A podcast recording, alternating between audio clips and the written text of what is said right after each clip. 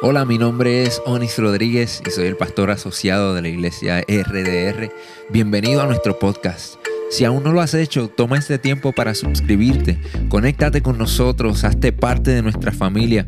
Esta es nuestra manera de invertir en ti y por eso queremos conectarnos contigo para que obtengas todos los recursos que proveemos para ti. Si ya eres parte de nuestra familia, comparte nuestro contenido con tus amigos. Estaremos actualizando este podcast todas las semanas, así que quédate conectado con nosotros y riega la voz. Esperamos que este mensaje sea de mucha bendición para tu vida. Dios les bendiga a todos en esta mañana. Es un privilegio de parte de Dios estar aquí con ustedes compartiendo hoy la palabra del Señor. Y gracias a los pastores, ¿verdad?, por la oportunidad y el privilegio. Estoy, estoy tratando de aprender a usar esto. Miren, yo soy así, jíbara, yo soy papel y libreta. Entonces, tengo que usarla bien porque mi hija está allí, ella fue la que me entrenó. Y cuando ella me dice, ¿se te olvidó? Yo le digo, no, la verdad es que sí, se me olvida. Entonces mi hijo me está enseñando a hablar las palabras de ahora que ellos tienen, ¿verdad? Y él me estaba diciendo que no puedo hacer mid. Y yo, yo le dije, me dice, ¿tú sabes lo que es mid? Y yo le dije, claro que sí, pero tu padre no. Explícale a él, yo no sé lo que es mid, ¿sabes? Este, pero como no me quiero hacer vieja antes de él, pues le digo, claro que sí, pero tu papá no es y explícale a él. Y dice, no puedes ser aburrida, mamá, tienes que ser esto y aquello lo otro, ¿verdad? Y con el tiempo nuestros hijos empiezan a enseñarnos cosas a nosotros que nosotros no sabíamos o olvidamos. Y estoy hablando de mis hijos porque quiero hablarle hoy de una parte muy, muy importante, de una parábola que estoy segura que todos nosotros le hemos oído más de 50 veces. Estoy segura que esta parábola eh, aunque usted casi nunca venga a la iglesia, ha oído hablar del hijo pródigo, ¿verdad que sí? Pues si me pueden acompañar, le agradezco que buscan en Lucas 15 del 11 al 32. Lucas 15 del 11 al 32. Y si no, está en las pantallas que también lo puede leer. Y dice en el nombre del Padre, del Hijo y del Espíritu Santo. También dijo, un hombre tenía dos hijos y el menor de ellos dijo a su padre, Padre, dame la parte de los bienes que me corresponde y les repartió los bienes. No muchos días después, juntándolo todo, el hijo menor se fue lejos a una provincia apartada y allí desperdició sus bienes viviendo perdidamente. Y cuando todo lo hubo malgastado, vino una gran hambre en aquella provincia y comenzó a faltarle. Y fue y se arrimó a uno de los ciudadanos de aquella tierra, el cual les envió a su hacienda para que apacentase cerdos. Y les deseaba llenar su vientre de las algarrobas que comían los cerdos, pero nada, nada, le da, nada nadie le daba. Y volviendo en sí dijo, ¿cuántos jornaleros en la casa de mi padre tienen abundancia de pan y yo aquí perezco de hambre? Me levantaré e iré a mi padre y le diré, Padre, he pecado contra el cielo y contra ti, ya no soy digno de ser llamado tu hijo, hazme como a uno de tus jornaleros. Y levantándose vino a su padre, y aún estaba lejos, lo vio a su padre y fue movido a misericordia y corrió y se echó sobre su cuello y le besó. Y el hijo le dijo, Padre, he pecado contra el cielo y contra ti, ya no soy digno de ser llamado tu hijo. Pero el padre dijo a su siervo, sacad el mejor vestido y vestidle, poner un anillo en su mano y calzado en sus pies, y traed el becerro gordo y matadlo, y comamos y hagamos fiesta. Porque este es mi hijo muerto era, y ha revivido, se había perdido y es hallado, y comenzaron a regocijarse. Y su hijo mayor estaba en el campo y cuando vino, llegó cerca de la casa, oyó la música y las danzas. Y llamando a uno de los criados, les preguntó qué era aquello. Él le dijo, tu hermano ha venido y tu padre ha hecho matar el becerro gordo por haberle recibido bueno y sano. Entonces se enojó y no quería entrar. Salió por tanto su padre y le rogara, rogaba que entrase. Mas él respondiendo dijo al padre, he aquí tantos años te sirvo y no habiéndote desobedecido jamás, y nunca me has dado ni un cabrito para gozarme con mis amigos.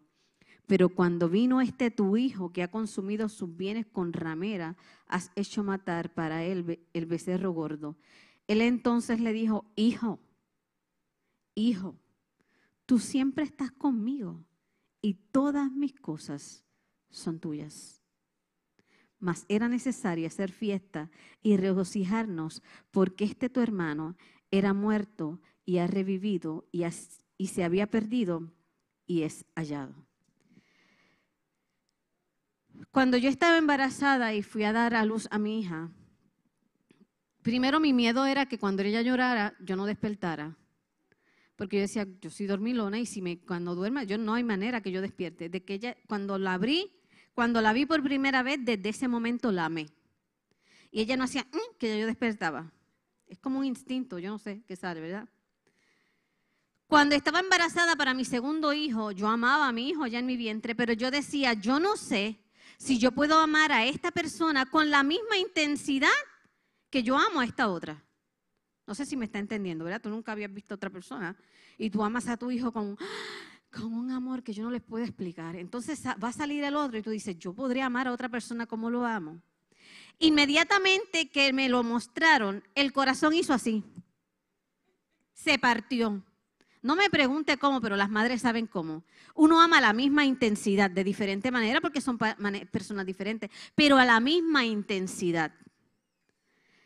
Usted mañana me puede decir a mí, Maricel, tus hijos hicieron esto, aquello, lo otro. Y número dos, yo se lo voy a agradecer. Número uno, ellos jamás dejarán de ser mis hijos. Ese es Dios. Ese es Dios. No importa dónde usted haya estado, usted jamás dejará de ser hijos de Dios. Y hoy le quiero hablar a los hijos, yo quiero hablar hoy, enfocarme, porque siempre hablamos del hijo pródigo y hablamos de cuando el hijo se arrepintió, hablamos de cuando el otro hijo se enojó y aunque vamos a hablar de eso, yo quiero enfocarme en el amor del Padre. Porque nosotros muchas veces hablamos de lo que nos sucede a nosotros y exaltamos de lo que hizo el pecador y nos olvidamos que esto no tiene que ver nada con lo que el mundo te engañó, sino como Dios te redimió. Esto no tiene que ver nada con, lo, que el mundo te dice, sino con lo que Dios te dice. Y en esta mañana nosotros queremos hablar de mi Padre. Yo le quiero presentar a mi Padre. Y con esta parábola yo le voy a demostrar que muchas veces a nosotros nos encanta hablar de las cosas que nos suceden, porque, porque nuestras desgracias o, o, nuestras tribulaciones quizás, quizás nos ayudan, ¿verdad? De cierta manera. Pero cuando nosotros aprendemos a hablar del poder de Dios, el poder de Dios empieza a manifestarse en nuestras vidas.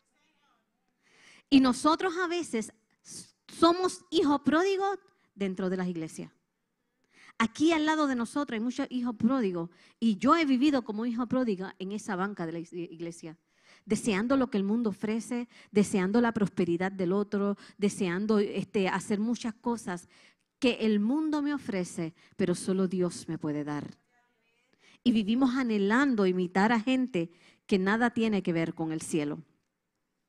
Nosotros sin darnos cuenta comenzamos a imitar a la gente que vemos en el mundo y dejamos de imitar a Dios. Y ahí nos vamos convirtiendo en hijos pródigos dentro de las iglesias. Dejamos de escuchar al Padre para escuchar al mundo. Comenzamos a creerle al mundo lo que nos dice. Comenzamos a mirar los placeres como la única solución. Comenzamos a mirar lo que ellos tienen como si fuera todo. Y se nos olvida que en la casa de nuestros padres lo tenemos todo. Y aquel hijo, voy a hablar del hijo ahora un momentito, adoptó algunas actitudes que comenzaron a herir al padre. Él le dijo, mira, dame todo lo que, tú, todo lo que me corresponde, porque nosotros a veces le hablamos a Dios así. Nosotros a veces le decimos a Dios, mira, yo necesito que tú me contestes esto ahora. Yo me imagino que Dios nos mira como, ¿de dónde salió este ahora? Se cree este ahora, ¿verdad? Porque todo es a su tiempo y muchas veces se tarda más para moldear nuestro carácter, así como Maricel, que le dice, cógelo con calma, Maricel, tienes que esperar un poquito más. Porque hay maneras que Dios trabaja en nuestras vidas. Y aquel dice, dame todo lo que tengo porque me voy a ir. Aquel hijo le pidió al padre todo porque él no reconocía quién era su padre. Igual que nosotros a veces nos olvidamos de quién es nuestro padre. Y decidió irse lejos, dice la Biblia. Porque a veces cuando tú le dices a los hijos, mira, no hagas esto, no hagas aquello, ellos tratan de irse lejos donde, donde se creen que uno no los ve, ¿verdad? Y yo no sé, pero dicen que las mujeres tienen un sexto sentido. Y yo estoy a punto de creer que es científicamente probado. No lo es, pero estoy a punto de creerlo. Pero los padres tenemos un séptimo, octavo, noveno y décimo, ¿verdad? Sentido. Estaba diciendo que, que nosotros somos algo así como vuelta al mercado. Cuando decimos, mira, te vas a caer, te vas a caer, te vas a caer. ¿Y qué pasa? Y después te lo dije. ¿Verdad que sí? Después le decimos, te lo dije. Y con mucho, mucho amor. ¿Verdad que sí? Y entonces los padres nos damos cuenta de cuando nuestros hijos empiezan a desviarse. Pero nos toca como papá qué? Alejarnos un poco y dejar que pasen las cosas, ¿verdad que sí? Ese es Dios. Que nos ve que estamos mirando para el lado, sin embargo nos permite tener libre albedrío y nos permite que nosotros decidamos qué vamos a hacer. Pero Él está ahí parado. No para decirnos te lo dije, sino para abrazarnos cuando caigamos. Ese es Dios. Y nosotros, aquel hombre dice la Biblia que se fue y desperdició todos sus bienes. Todos sus bienes los gastó en rameras, en licores, en lo que fuera. Porque nosotros muchas veces confundimos la libertad con el libertinaje y derrochamos nuestra vida creyendo que vivimos y más triste aún, nos justificamos. Las veces que yo he pecado, quizás ustedes ninguno ha pecado, pero yo sí, si usted necesita uno que otro pecado, me avisa que yo los tengo desde lo más grande hasta los chiquititos, hermano. Yo los tengo de todos los tamaños y en orden alfabético. Usted pregunte que yo le puedo prestar uno de los míos. Pero si usted no tiene, le voy a hablar de mí, que tengo muchos, ¿verdad? Y por eso vivo a los pies de la cruz, porque necesito misericordia y gracia. Este, cuando cuando nosotros abrimos los ojos y nos damos cuenta de lo que estamos haciendo, es cuando corremos a Jesús. Pero mientras estamos pecando, nos justificamos. Encontramos la excusa perfecta para decir, no, es que yo estoy haciendo esto por esto, o esto no es tan malo por esto, o ay, es que me dicen que eso era así, y, y, empezamos a excusarnos nosotros mismos, porque como seres humanos necesitamos excusarnos y estar bien con Dios todo el tiempo. Pero cuando abrimos los ojos como este hombre, nos damos cuenta que la vida cambia de la noche a la mañana. Hace dos años atrás nosotros jamás nos hubiéramos imaginado que hoy tuviéramos que estar en la iglesia con, un tapa, eh, con una mascarilla. Iba a decir bozal, tapabocina, todos los nombres. Usted me entiende, a veces hablamos con una bocina, no importa. con una mascarilla, jamás. Si a mí me hubieran dicho, tú vas a estar en la iglesia, vas a trabajar con una mascarilla, vas a ir a la tienda con una mascarilla, yo le iba a decir nunca. Y sucedió. De la noche a la mañana nos encerraron en las casas, de la noche a la mañana nos hicieron usar mascarilla, todavía tenemos el miedo, vivimos con el afán de nos va a dar no nos va a dar, esto, aquello, lo otro, vivimos así, nos cambió la vida. Y lo mismo pasó con este joven que de la noche a la mañana le cambió la vida, gastó todo, abrió los ojos y se dio cuenta que había gastado todo lo que el Padre le había dado. Dios trae bendición a tu vida y tú decides cómo vas a gastar esa bendición. Dios tiene talentos en tus manos y tú decides cómo vas a usar esos talentos.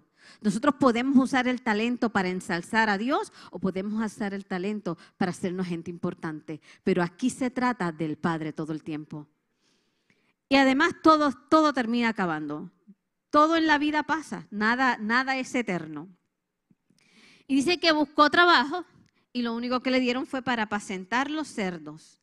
Y dice que deseaba llenar su vientre, pero nadie le daba. El hijo de un hombre rico estaba entre cerdos deseando o conformándose con que le dieran poco. Eso nos pasa a ti y a mí en la vida. Que nosotros muchas veces tenemos grandes sueños y nos conformamos con cosas pequeñitas. La gente comienza a decirnos, no puedes, es imposible, esto no va contigo, te queda grande, allí no es. Y nosotros comenzamos a creerle al mundo lo que nos dicen. Y olvidamos que el Padre nos dijo, todo lo que tengo en mi casa es tuyo. Y comenzamos a creerle tanto que nos convertimos en hijos pródigos dentro de las iglesias, porque empezamos a mirar lo que hay fuera de la iglesia, que nos llevará quizás a algo más grande estamos deseando el mundo en lugar del cielo. Nos conformamos porque aquí estamos tan cómodos que no nos importa si vamos al cielo o no. Decimos quiero ir, pero no vivimos como que queremos ir. Nos quedamos en el mundo viviendo de los placeres sin darnos cuenta que esta vida, aunque es lo más largo que hagamos, va a ser lo más corto que vivamos. Usted puede decir, a mí me falta toda una vida porque yo tengo 20 años. Si usted va a morir a los 25, le quedan solamente 5 años. Y si usted tiene 40 y le faltan 40, tiene mucha vida por delante. Así que todo es relativo y depende cómo usted quiera usar el talento y las bendiciones que Dios trajo para su vida. Estamos olvidando que seguimos siendo hijos a pesar de que a veces flaqueamos. Nosotros podemos flaquear y podemos caer y podemos estar en la situación que nos encontramos. Eso no nos hace que, dejemos de ser hijos de Dios. Hay ex esposas, hay ex esposos, hay ex novios, hay ex amigos, pero no hay un ex hijo. No hay un ex hijo, ¿verdad que no? No importa dónde esté ese hijo, ese hijo va a seguir siendo mi hijo y yo voy a seguir siendo su padre, ¿verdad que sí? Así mismo es con Dios. No importa lo que usted haga, usted sigue siendo hijo de Dios. Y el mundo le está haciendo creer que no porque usted falló, porque usted flaqueó, porque usted se fue de la iglesia, porque usted está aquí por costumbre, por lo que sea. Permítame decirle que usted sigue siendo hijo de Dios. Cuando aquel chico dijo, me levantaré, iré a mi padre y le diré al padre, he pecado contra el cielo y contra ti, ya no soy digno de ser llamado tu hijo, hazme como a uno de tus jornaleros. Aquel hijo llegó a la casa y dijo, mi papá me va a coger, pero me va a decir, pues trabaja ahí. Y nosotros a veces creemos que vamos a llegar a Dios y Dios nos va a decir, pues quédate ahí tú no conoces a Dios. Si tú crees que Dios te sacó del mundo, de la depresión, de la ansiedad, de la enfermedad, del dolor, de la tristeza, para sentarte y dejarte en un banco sentado, estás equivocado. Dios te sacó de donde tú estabas para hacer testimonio al mundo de que Dios rescata, Dios levanta, Dios usa a aquel que pensaba que nadie iba a usar. Dice que lo despreciado del mundo usó Dios para avergonzar a lo útil para que nadie se gloríe en sí mismo, sino que tengamos que decir, eso lo hizo Dios. ¿Usted cree que Dios lo va a restaurar para dejarlo ahí sentado? No. Dice que aquel padre mandó a buscar todo y mandó para hacer una fiesta.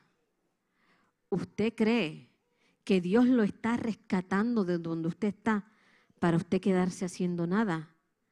Mire, va a haber un baile tan y tan grande que hasta sus enemigos van a tener que bailar con usted. Va a haber un baile y una fiesta tan grande que hasta los que iban a, conspirar contra usted van a tener que bailar con usted. Porque usted sigue siendo hijo.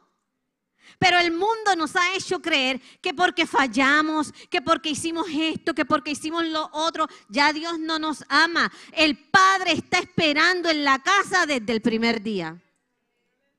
Cuando mi hijo sale a estudiar a Mayagüez, eso es ahí pegadito, pero yo juro que se va a San Juan, de verdad, yo no sé por qué. Cuando mi hijo se va, yo lo despido como si él se fuera para, para, para Nueva York, ¿verdad? Que se fuera para Estados Unidos. Y cuando él regresa, le hago una fiesta como si no lo hubiera visto hace tres semanas. ¿Sabe por qué? Y todos los días mi hija me dice, ¿te hace falta Alex? Todos los días me hace la misma pregunta, pero por molestarme. Y le digo, no. Mire, todos los días Dios añora estar en su presencia con usted. Todos los días Dios añora que usted se acerque a Él. Todos los días Dios quiere que usted se acerque a hablar con Él. Cuando mi hijo me llama por teléfono, me llama porque tiene hambre, pero más nada. Y es cierto, y mi familia se ríe, Víctor y Génesis se ríen de mí, pero no importa, porque cuando yo engancho el teléfono, ellos me preguntan, ¿qué te dijo? Y yo le dije que me amaba. Ellos se ríen de mí porque saben que no es cierto. Él me está diciendo que tiene hambre. Y me dice, eso no es verdad. Y yo le digo, es cierto, me dijo que me amaba. Ese es Dios. Usted le dice, yo necesito tanto esto, aquello, lo otro, y Dios escucha que tú lo amas. Usted le dice, Dios necesito esto. Y esos momentos de necesidad son donde Dios entiende que usted lo ama. Porque el Padre siempre está dispuesto a perdonarnos, a abrazarnos y a restaurarnos. Ese es Dios. Que no importa cómo usted venga, la necesidad que usted traiga, Dios escucha que usted quiere tiempo con Él. Y no podemos desaprovechar ni un minuto de nuestra vida para dejarnos engañar por el enemigo, porque el enemigo lo que quiere es que nos sigamos revolcando ahí en las mentiras que él tiene a nuestra vida, en lo que él nos ha hecho pensar, en todo lo que nos está sucediendo. No. Me levantaré e iré a la casa de mi padre y allí encontraré paz y descanso. La misma tormenta que vino a destruirte la usará Dios para levantarte y usarte para su gloria y para su honra. No dudes del poder de Dios. No dudes del poder de Dios. Nosotros cuando cantábamos, ahorita cantábamos que decía, eh, no voy a cantarlo porque aquí está en lo que canta muy bien y después no me deja cantar con él un día. Yo quiero cantar con él un día. Dice, la piedra removió, la, la piedra removió, ¿verdad? Y la tierra hasta tembló. Y si usted lo canta de corazón diciendo, vivo está, Vivo está, usted está proclamándole al cielo, al mundo y al infierno que Dios es un Dios de poder y un Dios grande. Déjeme decirle algo, nada de lo que yo diga ahora, nada de lo que yo estoy diciendo ahora, Dios se va a sentar y va a decir, qué brutal le quedó eso Maristel, déjame escribirlo aquí. Nada. Nada de lo que yo diga ahora va a sorprender a Dios. Nada. Pero cuando yo estoy ahí adorándole, diciéndole, tú eres bueno, tú eres santo, tú eres maravilloso, tú eres poderoso, eso es lo que mueve el corazón de Dios a favor de nuestras vidas. Cuando nosotros nos rendimos ante Él, ante Él, no importa lo que pase, eso es lo que mueve el corazón de Dios que nuestro corazón esté contrito y humillado ante Él, para que Él entienda que nosotros nos rendimos completamente, no ante el mundo, no ante las circunstancias, sino ante un Padre que nos ama y nos espera. Y la reacción del Padre es lo que a mí me encanta de esto y es lo que yo quiero enfatizar hoy, porque muchas veces hablamos de los hijos, pero la reacción del Padre es poderosa. Dice, y levantándose vino a su padre y cuando aún estaba lejos, lo vio su padre y fue movido a misericordia y corrió y se echó sobre su cuello y lo besó. Seguramente aquel padre se enteró de todo lo que el hijo hacía, porque aunque no había Facebook, no había Instagram, no había nada, igual que corrían las parábolas, igual que corría que Jesús estaba por los sitios, corrían las noticias de lo que el hijo estaba haciendo. Y póngase ahora en el lugar de aquel padre cómo se sentía. Cuando se enteraba que su hijo, que tenía todo en su casa, estaba pasando hambre. Cuando se enteraba que su hijo, que tenía todo en su casa, estaba viviendo en vicios y en pecado. Cuando sabía que en su casa tenía abrigo, estaba viviendo con frío. Cuando sabía que en su casa tenía un abrazo, estaba viviendo como huérfanos. Y nosotros dentro de las iglesias muchas veces estamos viviendo como gente huérfana, olvidando que Dios tiene el poder y el control de todas las circunstancias. Andamos por el mundo cabizbajo, como si Dios se hubiera olvidado de nosotros. Andamos pregonando lo que nos sucede en vez de decirle Dios bueno, Dios es poderoso, mi Padre es maravilloso, mi Padre va a proveer, mi Padre va a hacer esto, mi Padre va a hacer lo otro. ¿Sabe por qué? Porque con nuestra boca, con nuestra boca confesamos el poder de Dios y Dios no deja en vergüenza a sus hijos. Es momento de levantarnos y decir, yo voy a ir a la casa de mi Padre y voy a proclamarle y voy a decirle, Padre, he pecado contra el cielo y contra ti. Y este hombre dijo, mira, yo le voy a decir que me deje trabajar aquí, como dije anteriormente. Él no conocía al Padre. Porque cuando, cuando, aquel, cuando aquel padre vio al hijo de lejos, ya en su corazón había perdón. Ese es Dios que desde Génesis capítulo 3 hasta Apocalipsis nos dice, yo estoy aquí para abrigarte, para perdonarte y para restaurarte. Cuando Adán y Eva pecaron, ¿qué hicieron? Se escondieron. Y cuando Dios los llamó, ellos estaban escondidos porque sabían de su desnudez.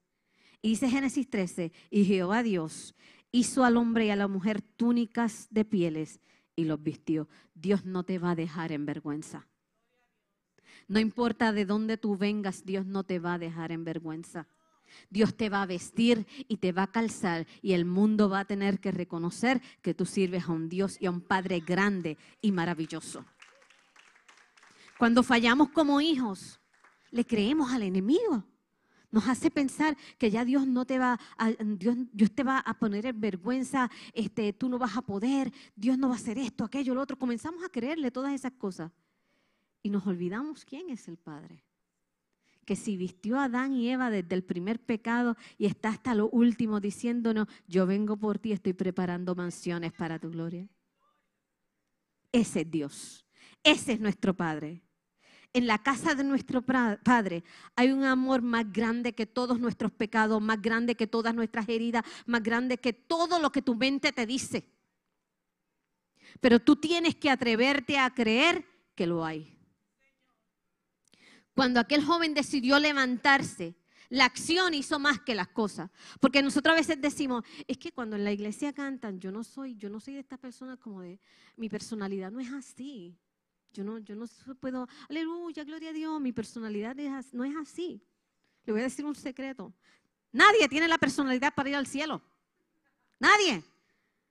Ninguno de nosotros tenemos la personalidad para ir al cielo. Es por gracia, por misericordia, por su sangre que vamos. Mira, adore a Dios y levante sus manos y dígale, Señor, gracias porque pensaste en mí. Ninguno podríamos ir al cielo por lo que hacemos. Ninguno o por quienes somos. No es nuestra personalidad, no tiene nada que ver. Pero nuestro corazón es lo que mueve el corazón de Dios. Y dice que cuando aquel chico lo vio, cuando el padre lo vio de lejos, se movió a misericordia. Yo no sé cuando usted ha pecado, pero usted que se conoce usted mismo, usted sabe que usted cambia. Hasta el físico de la persona cambia. Y yo no lo tengo que saber, pero usted lo sabe. Eh, ya, sea porque pierde el sueño, ya sea porque el cansancio, ya sea porque le agobia el secreto que está entre usted y Dios. Pero a mí me ha pasado. Y no es hasta que nosotros encontramos el favor de Dios que encontramos un alivio a nuestra alma. Y dice que aquel padre fue movido a misericordia y lo conoció de lejos. Yo puedo ver muchas personas aquí, pero de lejos yo podría decirles cuál es mi hijo y cuál es mi hija.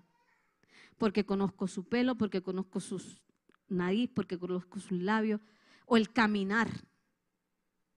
Eso lo conoce Dios de ti. Cómo tú cojeas, de qué lado cojeas, cuáles son tus inquietudes, cuáles son tus defectos, cuáles son tus imperfecciones. Eso Dios lo conoce y sigue corriendo a abrazarte. Sigue corriendo a abrazarte porque es en Él que encontraremos nuestra santidad. Es en Él que aprenderemos a abrazarnos a ese Padre. Y dice que aquel Padre corrió porque Dios nos ama insistentemente. A veces yo veo, yo veo cosas que yo digo, Señor, yo no sé por qué tú me has dado a mí esto y mira a esta persona. ¿No le ha pasado que usted ve algo, usted dice, esa podría ser yo? Sin embargo, Dios me tiene aquí en misericordia y gracia, ¿sabe? Porque esto es por gracia. Nadie, nadie, ninguno merecemos nada. Pero a mí me, aflige ver el amor y la misericordia de Dios tan grande para con mi vida. Yo no sé si usted está entendiendo que usted está aquí y el hecho de que usted está aquí, Dios lo quiere abrazar en esta mañana.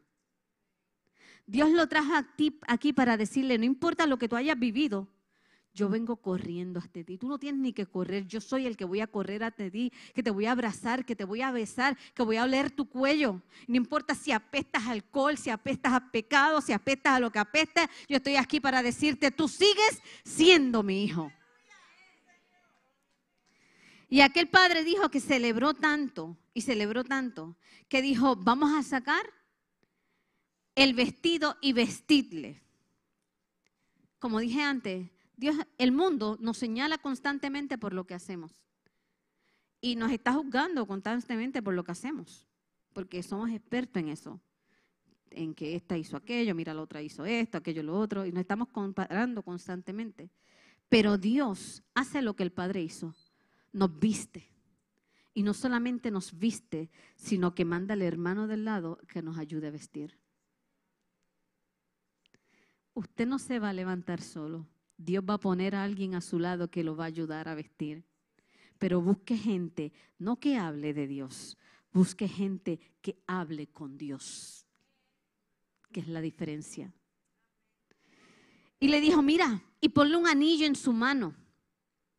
¿Sabe por qué? Porque el anillo simbolizaba que como autoridad. Cuando Dios te restaura, no quedará, bueno, quedará la cicatriz para que el mundo sepa de dónde Dios te sacó. Pero no quedará ni gota de dolor porque Dios te rescató por completo de donde estabas. La cicatriz te va a quedar igual que cuando no hacen una operación, pero ya eso no duele, ¿verdad que no? Y eso es lo que hace Dios, nos pone anillo en autoridad diciendo, no vivas con la cabeza baja, levanta la cabeza y vive como que eres la hija del rey de reyes y señor de señores. Que cuando te señalen digan, mira, esa Dios la cicatrizó, ese Dios lo levantó, ese Dios le está usando.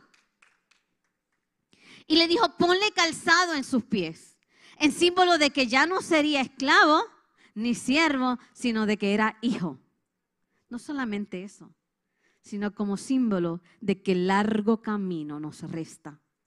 Dios no nos rescata para dejarnos aquí, Dios nos levanta y nos, nos transforma para caminar un camino de testimonio hacia el cielo.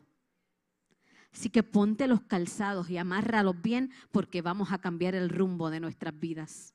No importa dónde tú hayas estado, porque el padre no le preguntó dónde tú estabas y qué tú hacías y qué era lo que tú hacías y dónde gastaste el dinero. Y tú no te acordaste que ese dinero era mío. El padre no le dijo eso. Lo mismo hizo Dios. No preguntó y dijo, yo doy a mi hijo unigénito para que todo aquel que en él crea sea salvo y tenga vida y vida eterna. Pero le estamos creyendo al enemigo lo que nos dijo. Y mandó a buscar el becerro más grande y lo mandó a matar para hacer fiesta. Dios jamás, de los jamases, va a respaldar nuestro pecado, pero siempre hasta la eternidad va a abrazar al pecador. Siempre y hasta la eternidad, mientras exista la posibilidad y lo busquemos mientras pueda ser hallado, va a abrazarnos. Ese es Dios.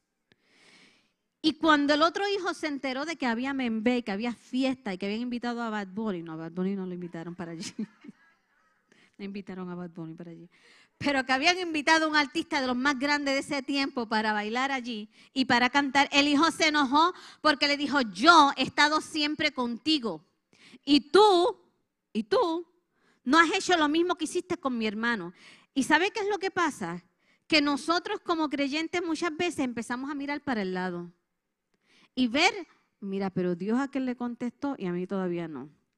Y mira, aquel, aquel Dios le contestó y yo todavía no. Y mira, los hijos de aquella están en la iglesia y los míos no. El marido de aquella se convirtió y el mío no. Mira que yo le di un mejor trabajo y a mí no. Y empezamos a mirar al hermano. Y no comenzamos a mirar a quien le dio eso, al hermano. Y comenzamos a envidiar al que está al lado y no entendemos que, mire, de dónde viene eso es del cielo. De donde viene eso es el cielo. Y comenzamos a olvidar al Padre. Y eso fue lo que hizo este hijo.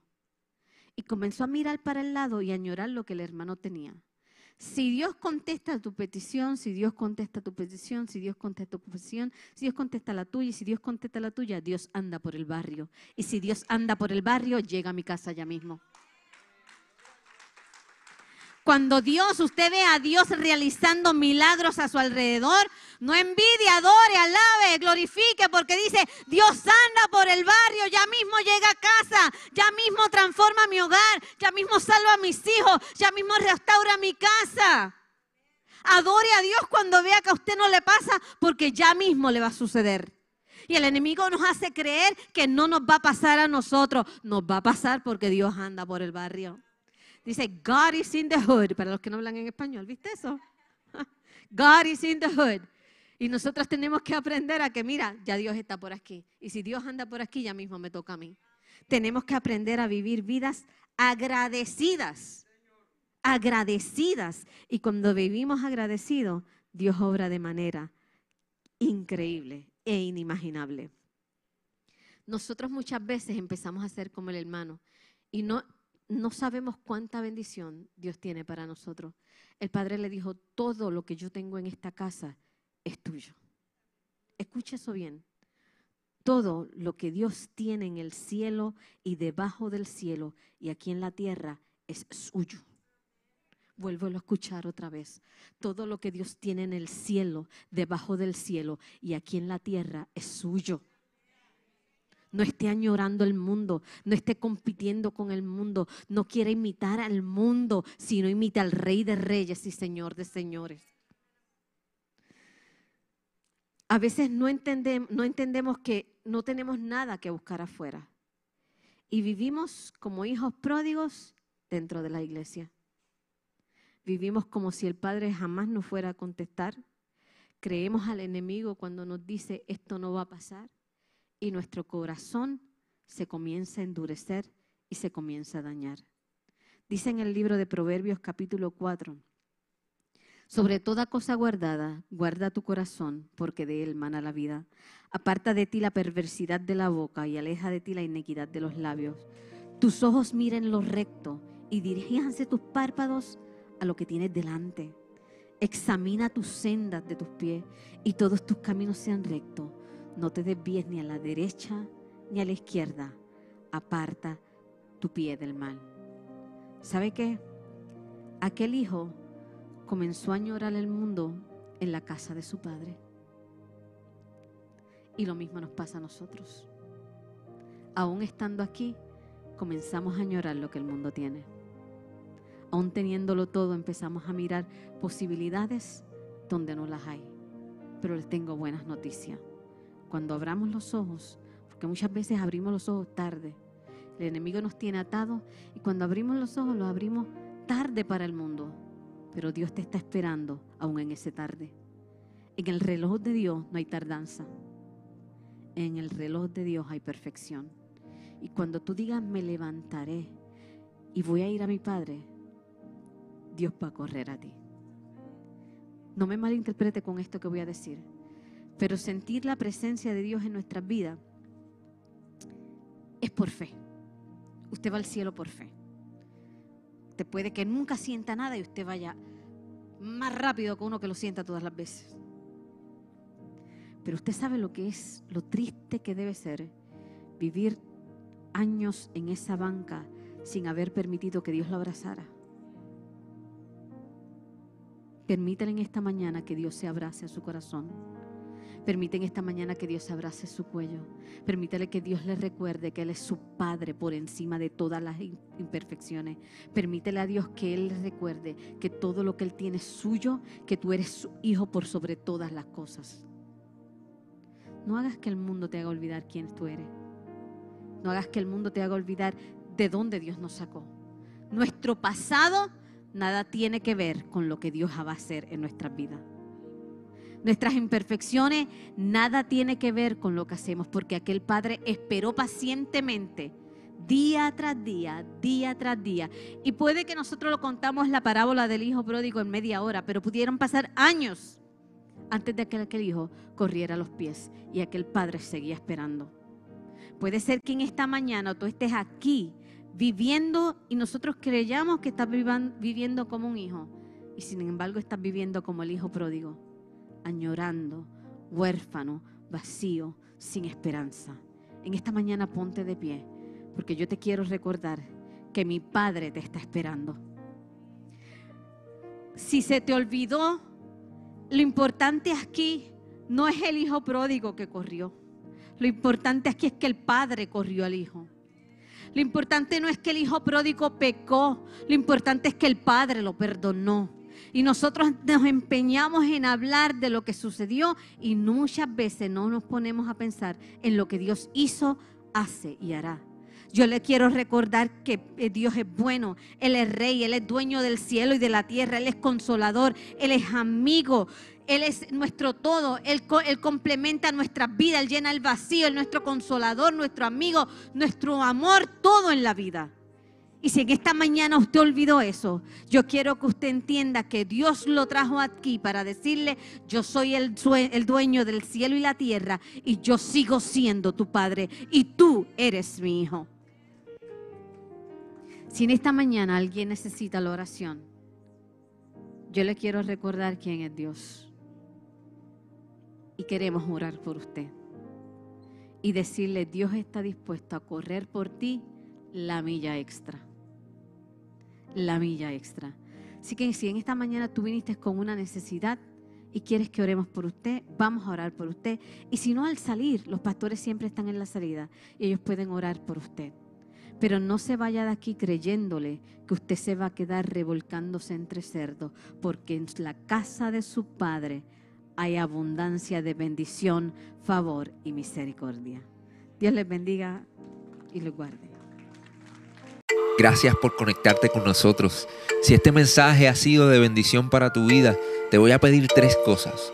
Primero, Hazte parte de nuestra familia. Suscríbete a nuestro podcast y conéctate todas las semanas con nuestro contenido. Número 2. Comparte nuestro contenido con tus amigos. Y número 3. Considera la posibilidad de asociarte con nosotros. Si Dios ha impactado tu vida a través de este ministerio, ayúdanos con tus donaciones a continuar bendiciendo a mucha gente. Lo puedes hacer yendo a iglesiardr.com diagonal donaciones.